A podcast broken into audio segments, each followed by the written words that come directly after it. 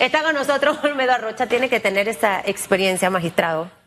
Puede ¿No sentarnos con no la familia. el volcán, Baro? Todavía no. Es Ah, algo impresionante. La brisa allá arriba, eh, usted piensa que está en otro, en otro lugar. Y el frío es heavy. A, a mí lo que me impresiona heavy. es cómo uno va subiendo y va cambiando la vegetación y también eh, los animales, ¿no? Va, va variando, ¿no? Si Sí. tiene suerte se encuentra un quetzal con un tucán. Oh, hay mil cosas que puede uno sorprenderse. Pero del lado de tierras altas, del lado de Boquete es como salir a caminar un domingo. Facilito. Está serio, Famanía, que mi papá le va a cortar la cabeza. Pero es la verdad. 8 o 9 minutos de la mañana. Magistrado, gracias por estar con nosotros esta mañana. Está lejos, ahora sí lo sentí lejos. Sí, sí, sí, Vamos sí. a conversar un poquito. Hay temas interesantes esta mañana. Hay un anteproyecto de, del Código Procesal Civil y nos gustaría que nos hablara un poquitito de qué se trata este anteproyecto, qué, qué busca, eh, cómo, cómo va a, a- a fortalecer nuestro sistema de justicia. Y gracias por estar con nosotros esta mañana. Bueno, muchas gracias. Buenos días, Susan Elizabeth y Enrique, y a toda la audiencia de este, de este noticiero. Miren, esto, ustedes acaban de hacer una entrevista y les habló el doctor Sainz Llorens un poco de lo que es profilaxis eh, de salud. Esto, y el empeño que se está desarrollando desde el Pleno de la Corte Suprema de Justicia y ahora con el proyecto de ley que se encuentra en discusión en primer debate en la Comisión de Gobierno, en la Asamblea Nacional, es también hacer profilaxis, es hacer profilaxis judicial, Eh, porque nosotros tenemos problemas endémicos, no pandémicos, endémicos en la estructura y el diseño de los procesos judiciales que no permiten que se den y ofrezcan el servicio de administración de justicia en un tiempo razonable a través de la decisión. Y una de las razones es la manera en que está estructurado el proceso. El modelo de gestión para un proceso civil es eh, escritura pura y dura. Y eso mm, tiene su contexto histórico y era para salvaguardar, eh, en ese momento se pensaba que era la manera de salvaguardar y garantizar el derecho de las partes que tuvieran la debida oportunidad y que todo quedara consignado por escrito de lo que había acontecido en ese proceso. Pero en el siglo XXI, eh, donde hay tecnologías, donde se pueden grabar, la oralidad entonces debe ser el modelo de gestión que se persiga.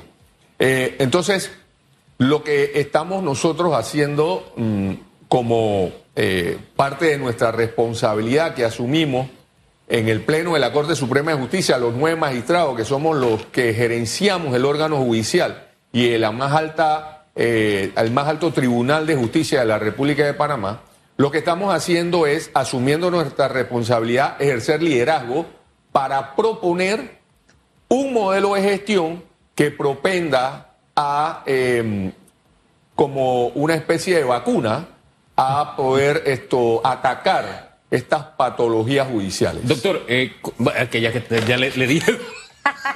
Él es doctor de la justicia. Eh, eh, señor magistrado, como uno, la- el cerebro es una cosa maravillosa, ¿no? Eh, señor magistrado, ayuda en mi memoria. ¿Cuándo fue la última vez que usted estuvo acá con nosotros?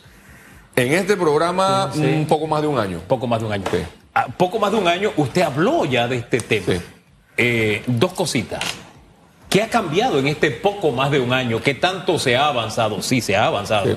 ¿Y por qué es necesario? ¿Y qué tan urgente es? Si ya ha pasado más de un año y, y no sé, pónganos al tanto.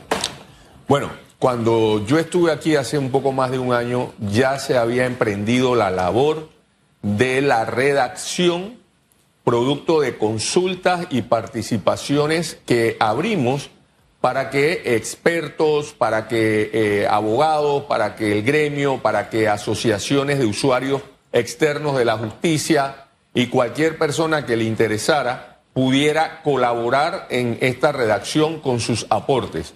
En ese momento estaba bastante adelantado el, el proyecto que lleva más de tres años Wow. en construcción. Esto no es una improvisación y es una convicción, como tú lo has dicho, eh, Hugo Enrique, eh, es necesario poder eh, intervenir estas, eh, estas digamos, eh, fíjate, imagínate que esto es una fábrica, un tribunal, imagínatelo como una fábrica.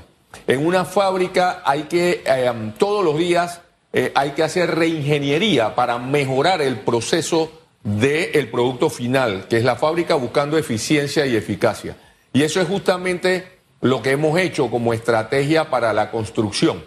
Claro que la técnica judicial, la, la ideología, eh, los, los, temas dogmáticos son importantes en ciertos aspectos, pero lo, más importante es cómo podemos proveer al, al eh, usuario externo de un proceso que sea amigable, que sea fluido, que, no, que, que no haya cuellos de botella en ese proceso en donde se acantonen, en donde haya congestión del proceso.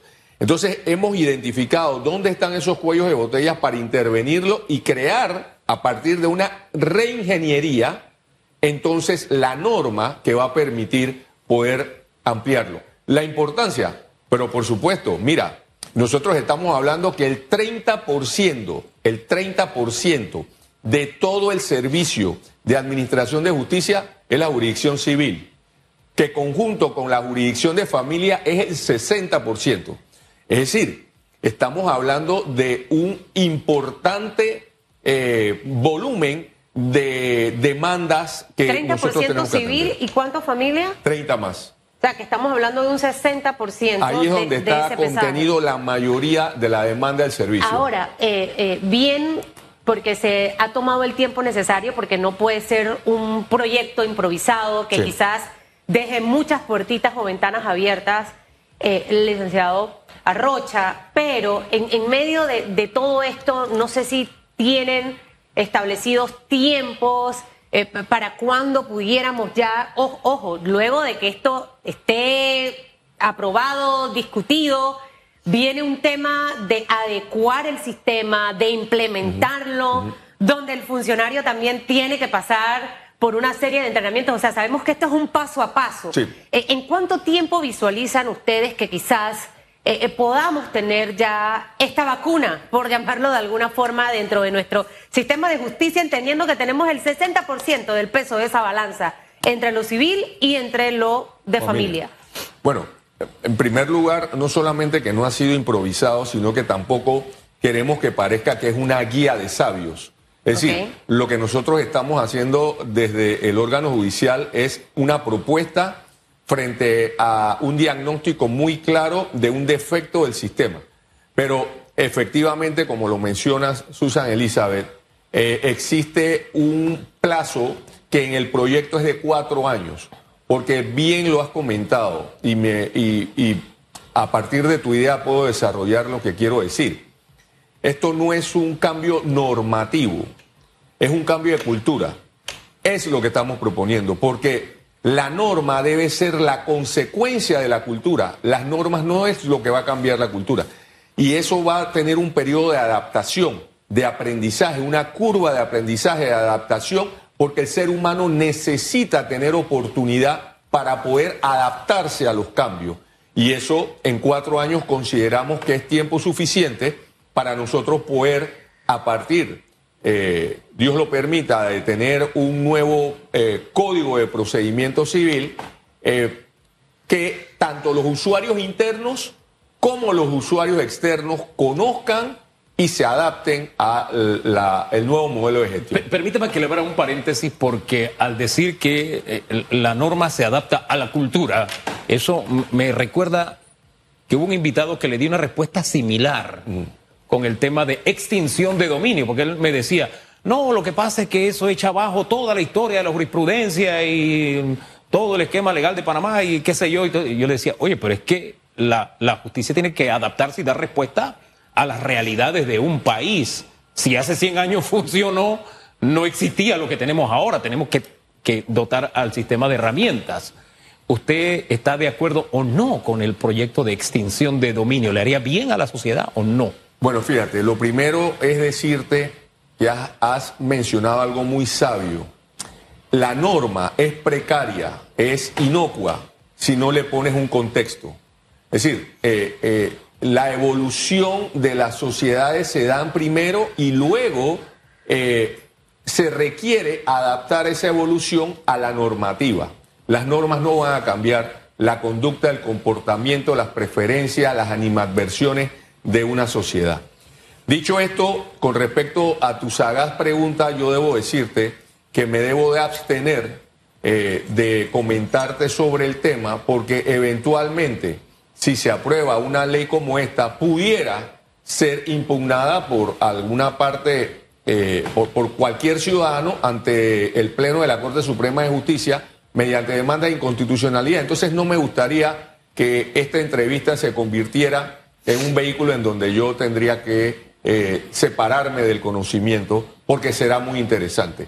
Yo sí te puedo decir, las sociedades evolucionan eh, y las normas no pueden estar escritas en piedra. Tienen que evolucionar igual que evolucionan las sociedades. Yo creo que es un tema simplemente de, de política legislativa, de que eh, se encuentre el equilibrio entre mm, lo que se, se propuso al principio y, las visiones de diferentes sectores.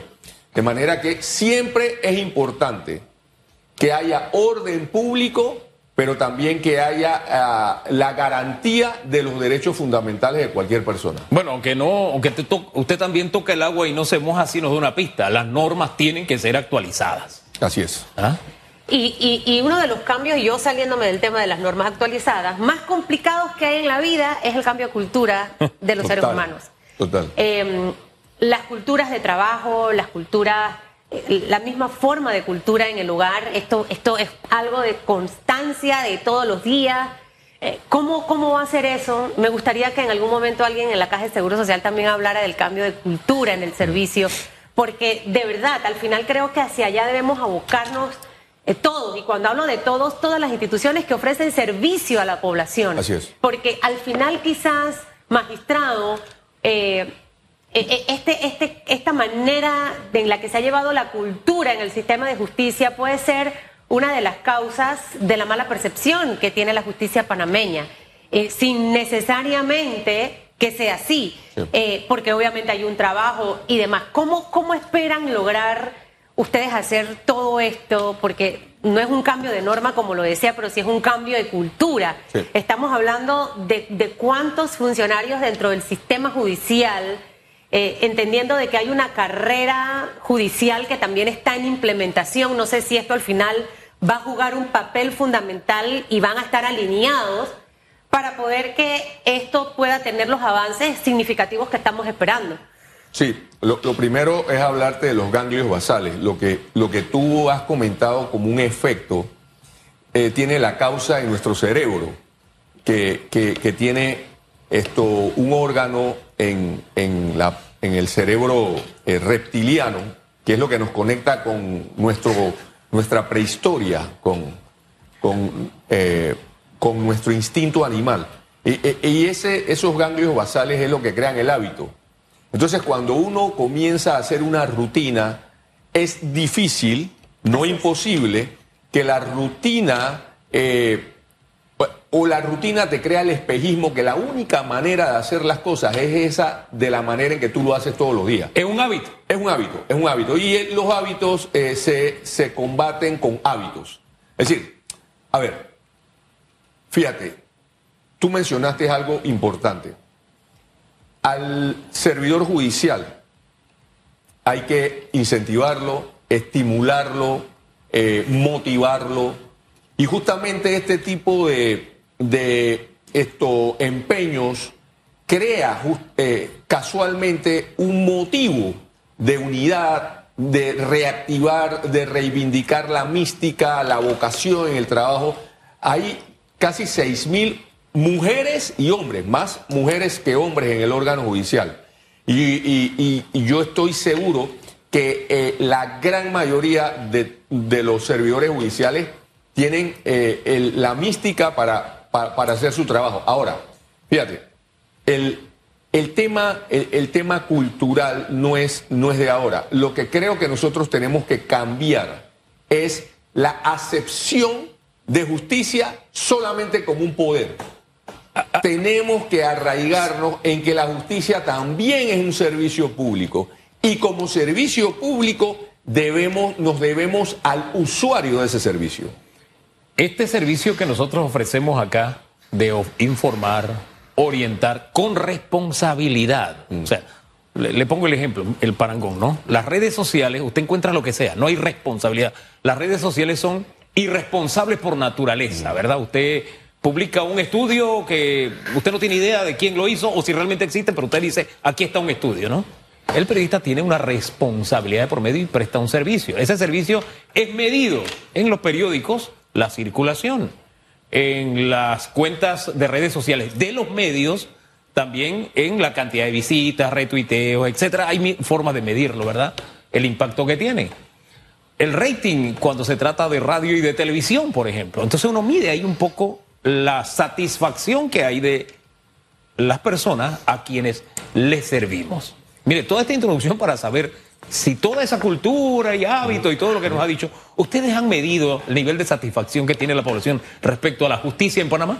Bueno, fíjate eh, qué, casualidad que tú me hagas esa pregunta, porque en este momento eh, se está configurando, instituyendo la comisión eh, del órgano judicial para la gestión de calidad. y es impresionante, por ejemplo, los resultados que se han tenido en países vecinos como Colombia y como Costa Rica. Ellos han creado normas de, de calidad en la gestión que permite justamente lo que tú estás comentando, y es poder medir, primero poder saber cómo el ciudadano considera que es bien atendido. Yo creo que eso es lo primero, porque nosotros como servicio público no nos podemos, no nos podemos imbuir en una burbuja y, creer que eh, somos los que tenemos la verdad de cómo el ciudadano eh, cree o em, percibe que debe ser atendido. Eh, un, a ver, un tribunal no es una, em, una ventanilla de trámite. En un tribunal se ven temas negativos porque los conflictos son invasivos para el ser humano. Los conflictos es violencia, violencia que produce la sociología, la propia antropología, el ser humano que eh, no encuentra a veces las maneras de esto, resolver sus conflictos fuera de los tribunales y acude a los tribunales para ello. Entonces, por supuesto que en el entendimiento que lo que se manejan son conflictos, las personas en conflictos no tienen la mejor disposición. Y a veces en esa relación interpersonal, usuario externo, usuario interno, hay tensiones propias del estrés, propios de que ya tú vienes con una negatividad del conflicto. Y nosotros ahora estamos eh, empeñados en iniciar el proceso para establecer modelos de gestión de calidad y que nos va a permitir justamente poder medir la satisfacción. Hugo Enrique, la satisfacción nunca va a estar en el resultado de la decisión. No, claro. El que pierde no se va a sentir sí, satisfecho. Sí, pero es medible y la institucionalidad eh, de la justicia, le pongo el ejemplo, en los Estados Unidos implica que funciona como, como país, como nación, como república, como sociedad civilizada, porque hay confianza. Y esa confianza es producto del trabajo que ha realizado. La, satisfacción tiene muchas formas de medirse. le pongo el ejemplo, confianza en los Estados Unidos, confianza en que el sistema funciona. Sí, es un sistema imperfecto porque es un sistema regido por seres humanos, pero a pesar de todo eso, hay un nivel de confianza en que el crimen se castiga. Entonces, digamos que acá podemos tener también algún índice de confianza en el sistema. Nosotros es lo que estamos trabajando y Susan Elizabeth dijo algo que es la carrera judicial. De hecho, mañana, eh, si mal no recuerdo, porque estoy hablando de mi agenda de memoria, pero mañana entiendo que estoy invitado a eh, participar en eh, el nombramiento del el primer tribunal de integridad y transparencia en el órgano judicial que se va a encargar de llevar adelante todo el tema disciplinario de, en el órgano judicial. Nosotros estamos apostando de que esto debe eh, cambiar muchos paradigmas eh, y, y devolver la confianza. Y entonces son personas que pasaron por un periodo de por lo menos dos años eh, de filtro, de, de, de exámenes, de conocimiento académico, de entrevistas incluso con nosotros, y son del propio órgano judicial eh, y personas con mucha experiencia. Así que yo no dudo de que van a tener, van a estar a la altura de las circunstancias eh, y van a poder echar adelante esta, esta, esta nueva jurisdicción que existe. Y por otro lado, la carrera judicial, que también fue el empeño de interno, de, hecho la presidenta de la Corte Suprema de Justicia, María Eugenia López Arias, fue una de las personas que participó eh, vivamente en la discusión y construcción de esta ley. ¿Y por qué la carrera judicial es importante? Bueno, porque ustedes siempre escuchan hablar de independencia judicial, Hugo Enrique y Susana Elizabeth. Independencia judicial significa que yo no me puedo considerar un ministro de Estado. Claro. Y agarrar un teléfono y decirle a un juez, usted tiene que fallar de esta manera. Yo no puedo hacer eso. El órgano judicial no funciona como un ministerio. Independencia judicial quiere decir que el juez está libre de decidir lo que tenga que decidir de acuerdo a su leal saber y, y entender. Y apegado a lo que dice la ley y la eh, norma. y entonces, pero independencia judicial no quiere decir autonomía administrativa. Claro. Entonces no podemos concebir los tribunales como si fueran feudos. Usted tiene que haber una organización, y, con una visión holística. Y con ese tribunal ustedes van a poder detectar este tipo de, situaciones. O sea, por ejemplo, si un ministro, un funcionario o un empresario X llama para ejercer expresión para, para un fallo, o sea, este tribunal, me gusta que un tribunal dentro de un tribunal. Eh, es una autorregulación. Totalmente, eh, pero... Como los periodistas. ¿Sienten ustedes esa, esa, esa confianza de que, de que lo, lo van a poder lograr? Obviamente esa... Siento que es un punto a favor para lograr esa transparencia, cambiar un poquito también la imagen. Yo sé que va a costar mucho el tema de la cultura. Yo me, me, dedico a estudiar y analizar este tema y cambiarle la cultura a una persona es complicado hay que hacer un trabajo muy arduo. Mucha gestión y todos los que ofrecemos servicio, yo soy gerente de servicio al cliente en Medcon y postventa, nunca vas a recibir una calificación alta. No. Porque el servicio se presta para que quede allí en un nivel neutral. Nunca puede estar abajo, jamás lo vas a tener arriba, arriba, arriba. Pero lo importante es mantener esa experiencia de ese usuario, de ese cliente. Me encanta escuchar que está pasando eso en el sistema de justicia.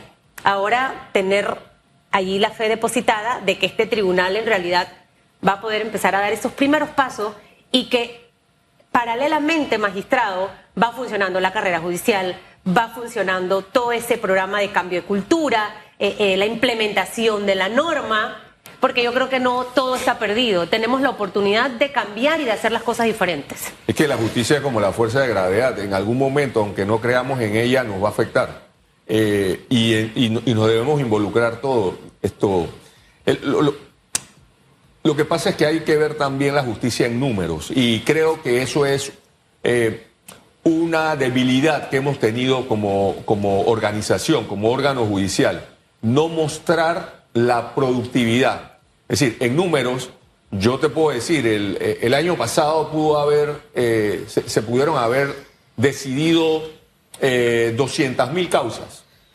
Eh, con una de las causas que salga en un medio de comunicación, coyunturalmente se destruye las otras 199.999 causas. Por, por decir pero eso tiene que ver debilidad, es una debilidad nuestra que no exponemos las cuestiones. Pero fíjate, el, tema de la carrera judicial también trae algo importante y es la evaluación de desempeño del funcionario.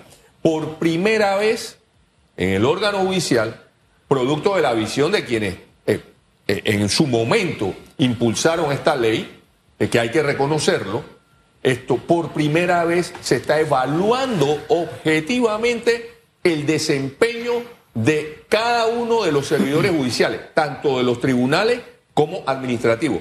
¿Y eso porque es importante? Porque tú te tienes que distinguir. Eso te va a motivar a ser cada día mejor. Eh, y además vas a tener la satisfacción de que lo que tú haces va a ser debidamente eh, reconocido y lo que no haces también se te va a evaluar.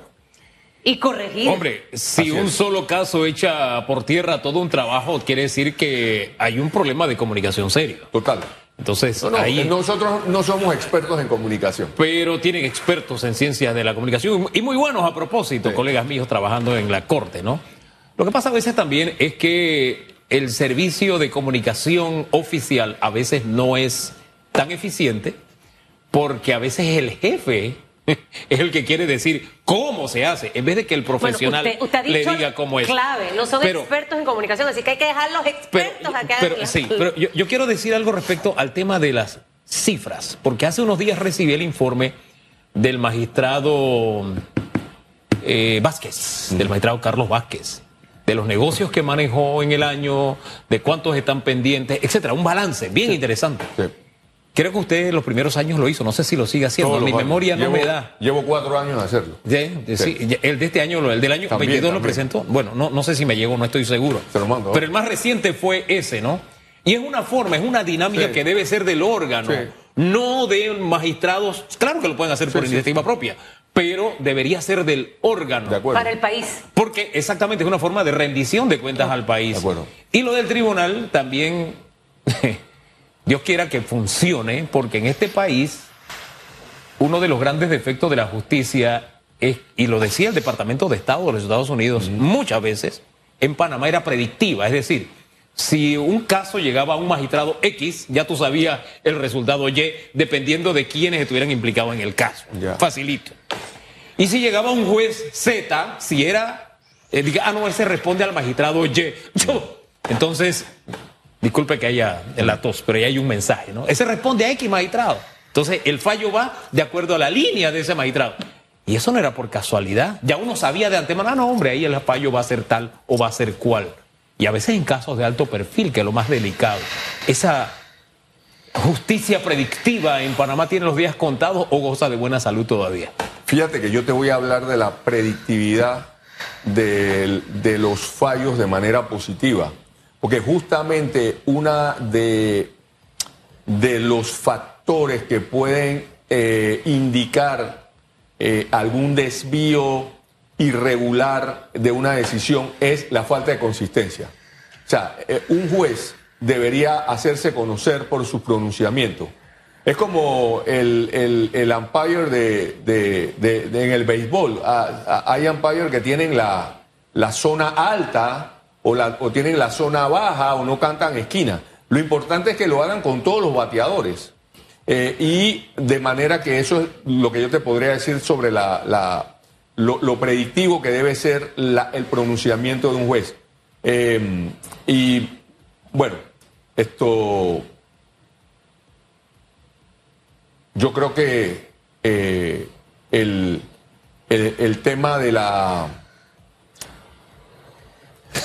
de esa predicción, repito, nos lleva a reflexionar también sobre la, importancia de introducir la tecnología de la informática y la comunicación, porque mm, esa constancia, esa, esa consistencia de las decisiones permite también que tú puedas medir con software eh, hacia dónde va el rumbo de- de- de- de un juzgador, ¿no? De manera que yo te respondería, eh, te comentaría de esa manera, Hugo Enrique, la predicción tiene su parte positiva. Sí, pero acá no era necesariamente por una parte positiva. Eh, eh, Eso, la predictividad tiene sus. Vamos, vamos a la justicia estadounidense. Sí. Los mismos abogados cuando les toca a un juez X dicen, no, e- ese juez es inflexible. O sea, aplica la ley, tiene un sentido de la justicia claro, independientemente de quiénes sean los actores.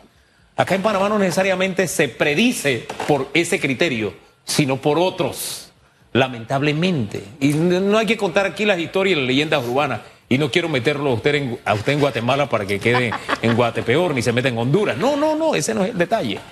Es que nos deje una... Mire, si perdemos la esperanza y de que la justicia de en Panamá brinde el servicio que debe brindar, nos despedimos de la República. Así de sencillo. Totalmente, totalmente. Y eso nos lleva justamente a también pensar en por qué la justicia es un servicio público. Eh, y, y tenemos que remontarnos a eh, la época de la revolución industrial, cuando eh, las grandes fábricas e industrias atrajeron del campo a los seres humanos que venían a buscar el progreso y era donde estaban las oportunidades de trabajo, de educación, de bienestar. Y eso trajo como consecuencia mayor conflicto en la sociedad. Eh, y no debemos perder de vista que la justicia interviene ante el conflicto, ante el conflicto. Y también por eso que un cambio cultural inicia con comenzar a enseñar en nuestras universidades a los abogados que no somos boxeadores, que no somos luchadores, que no somos eh, perros de casa, que debemos aportar en una concepción de la justicia contributiva que propenda también a tratar de solucionar los conflictos sociales con métodos alternos que no sea solamente en los tribunales. Eh, eh, y, eso, repito, iniciar incluso por el abogado. Yo, yo recuerdo que cuando yo ejercía, a veces se nos generaba el temor de decirle a un, a un cliente, mire, esto, ¿sabe qué? Yo le recomiendo llegar a un acuerdo, porque probablemente el cliente lo que estaba buscando era eso, un boxeador. Yo, yo no le estoy pidiendo a usted que, que busque un acuerdo, yo quiero que usted pelee.